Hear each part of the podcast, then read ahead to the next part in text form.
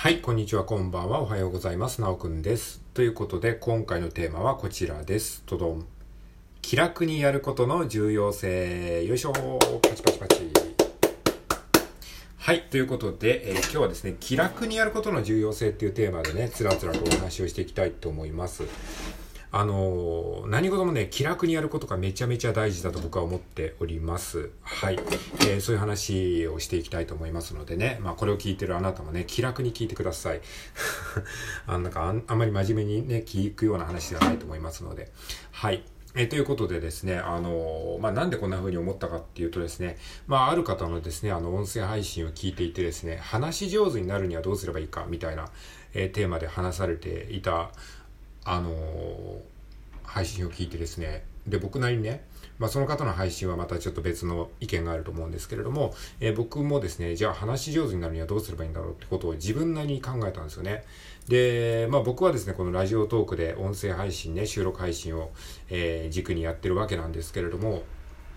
じゃあそこでね、あの、まあ、自分なりに話し上手にはなってきてると思うんですけれども、じゃあ話し上手になるには何が大事かっていうと、やっぱりね、あの、気楽にやることだと思うんですよ。一番大事なことは何かって言われたら気楽にやること。うん。だと思うんですね。えー気楽にやると何がいいかっていうとですね、二つメリットがあると思いまして、えっ、と、一つ目はですね、あの、自然と数をこなすことができるからということ。二つ目はですね、あの、話が聞きやすくなるからっていうことですね。はい。えー、だからね、気楽にやることが大事なんですね。話し上手になることと気楽にやることって全然関係ないかもしれないですけども、結局ね、気楽にやることがね、大事なんですね。えー、で、それはなんでかっていうと、さっき言ったように数をこなせるからっていうと、ことと聞きやすくなるからっていうことなんですね。はい。じゃあ数をこなせるってどういうことかっていうと、気楽にやることによって毎日できるんですね。たくさん数をこなせるんですよ。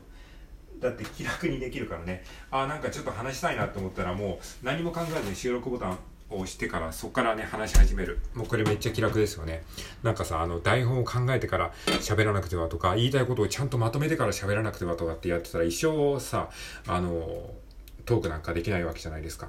で、よくね、書きながら考えるっていうね、文章の世界にそういうのがあるんですけどもね、あの、ブログが書けないとか、ツイッターで文章を書けないとかっていう人に対して、まあ、とにかくね、書き始めなさいと。で、書きながら考えていくことが大事ですと。まあ、そういったお話があるんですけれども、これはトークにも同じことが言えると思うんですよね。とりあえず、喋ることがちゃんとまとまってなくても、なんか喋りながら、あの、喋ってるうちにだんだん言いたいことが出てきて、えーこう、話がまとまってくるっていうことってあると思うんですよね。僕も今そういう感じで喋ってるんですけれども、えーっていういうことなんですよ。だから気楽にやることがめちゃめちゃ大事なんですね。えーそうすることによって、あの、毎日やることができますし、えー気楽にやれば数をこなせますよね。あの、サクッとできますので。で、数は、数がこなせるので、自然とこう経験値が溜まっていくわけですね。で、経験値が溜まるとレベルが上がりますよね。だから、えーなんか知らないうちに話し上手になってるということがあると思いますね。はい。ということで、まあ、えー気楽にやることによって数をこなすことができるということ。はい。で、気楽にやることに、えーよる二つ目のメリットはですね、聞きやすくなるということですね。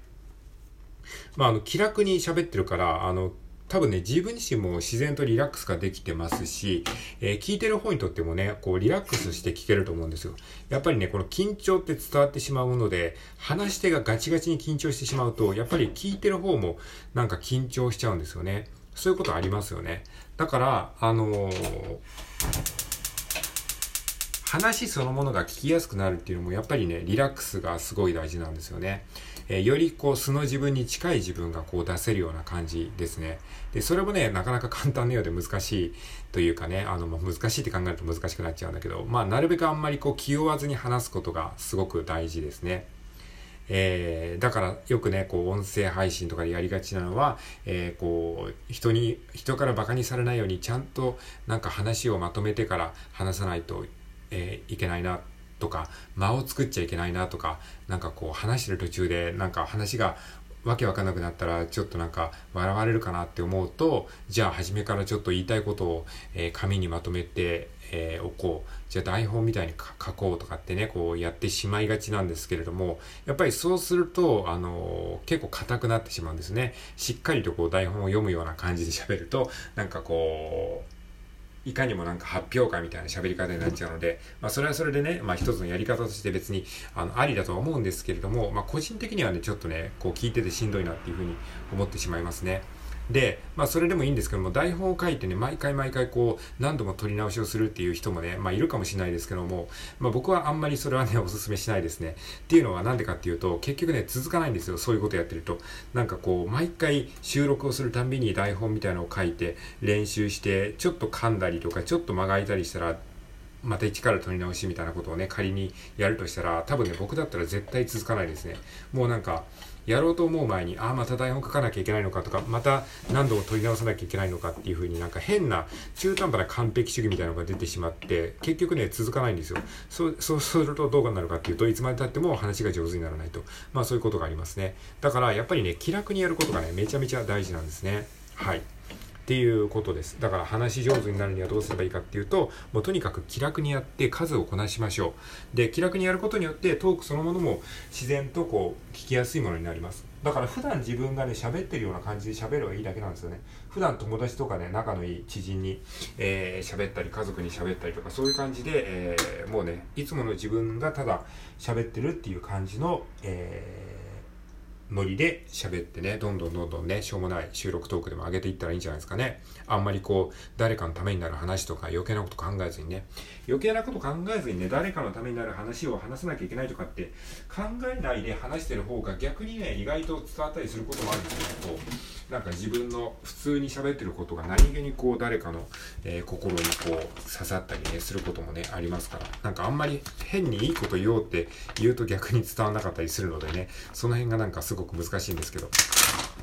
まあそういうことですね。で、あとね、気楽にやることの重要性。まあトークっていう意味で、えー、今お話ししましたけども、あと別の側面で言うと、まあ僕の経験から言うとですね、4コマ漫画ですね、この4コマ漫画。最近ラジオトークのサムネイルにですね、4コマ漫画をですね、あの、まあ自分のその練習のためにっていうのと、あとまあその、ラジオトークの話を要約したような、えー、そこから自分が話したことを、えー、4コマ漫画でまとめるとみたいな感じで自分で4コマ漫画書いてるんですけれども、この4コマ漫画のやっぱりね、気楽にやることをずっと継続してきたから、今、だいぶね、書けるようになってきたんですよね。今、カラー4コマ漫画をですね、あのー一瞬で書けるんですけれども、これもね、最初からできてたわけじゃないんですよね。だから、この、初めからそういう風にできてると思われてる、えー、部分がもしかしたらあるかもしれないですけども、そんなことは決してなくて、やっぱりこれもね、僕は2017年の10月ぐらいからですね、アメーバブログに4コマ漫画を載せ始めて、そこから、まあ、ほぼ毎日何かしら4コマ漫画を書くっていうことを自分に課して、あの、やってたわけなんですよね。で、これもね、最初は気楽にやってたんですよ。最初の絵なんてね、もう本当にあの、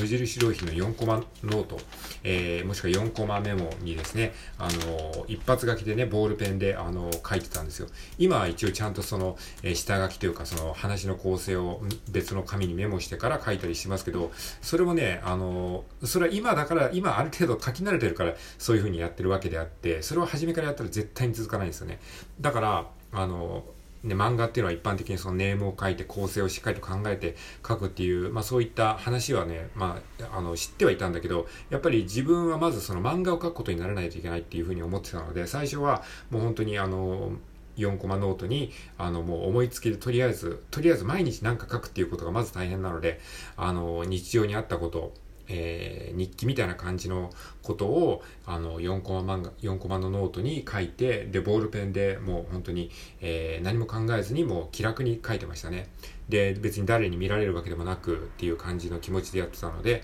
それを、えー、4コマのメモに書いて、えー、落書きみたいな感じで書いて、それを、えー、スマホでカシャッと撮って、それを、えー、アメーバブログにアップロードするっていう作業をですね、まあ、1日1回やるっていう感じで、一応目標にしてやってたんですけど、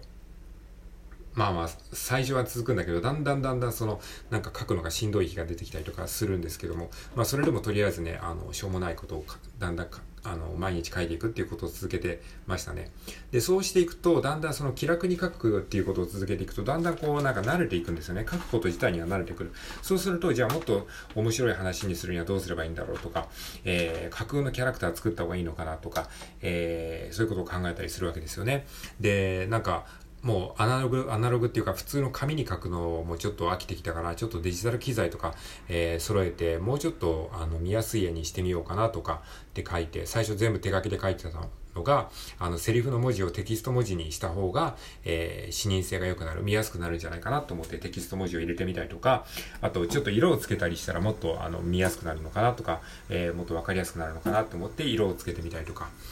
っていう感じですね。そういう風にやって、あのー、まあ、今ではその色付きの4コマ漫画、なんか本当にセリフも、えー、テキスト文字で打たれていて、すごく見やすい漫画がね、まあ、えー、昔に比べたらだいぶできるようになってきたんですけれども、それもやっぱり気楽にやるっていうね、ところが、えー、最初にあったんですね。その延長線上なんですよね。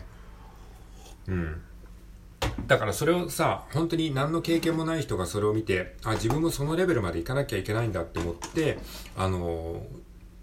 いきなりこうじゃあカラー4コマ漫画を描こうと思ったって、それは無理な話なんですね。だから自分の今いる地点から気楽にやるっていうことを続けることがね、めちゃめちゃ大事だと思いますね。うん。だから、あの、トークがね、トークの経験がない人が、え収録トークを、えー、まあ、あの、わかりやすい話をしたいっていうのは、まあ、到底無理な話で、だったらまずは気楽に自分の今思ってることを、えー、2、3分で話すとかですね、そういうところから、えー、やっていくっていうことですね。だからもう気楽にやっても毎日やる。もう気楽に毎日やるしかないんですよね。それでもう自分の経験値を上げていくっていうことなんですよね。それはもう他人と比べてもどうしようもないことですからね。まあだから、あの、あんまりね、あの、肩肘張らずに気楽にやっていくといいんじゃないかなっていうふうに思いましたね。はい。ということで、気楽にやるというところからですね、気楽にやることの重要性というところから、まあ僕自身もね、えー、気楽にね、話しておりますけれども、まあなんかこれで、なんか、あの、ちゃんと構成をまとめてね、えー、しっかりと説得力のある話をしなきゃって思ったら、多分ね、こんな風にあの、喋れないんですよね。で、こうやって一回とりあえずバーッとこう、思ってることを喋ってから、それをもう一回自分で聞き直して、聞き直した上で自分で聞き直しながらそれを、えー、ノートに要点をまとめて、で、それをまたメモにして、もう一回別の収録で話すとか、そういう風にすれば、まあ話も分かりやすくなるとか、まあそういうやり方もありかもしれないですね。はい、ということで以上です。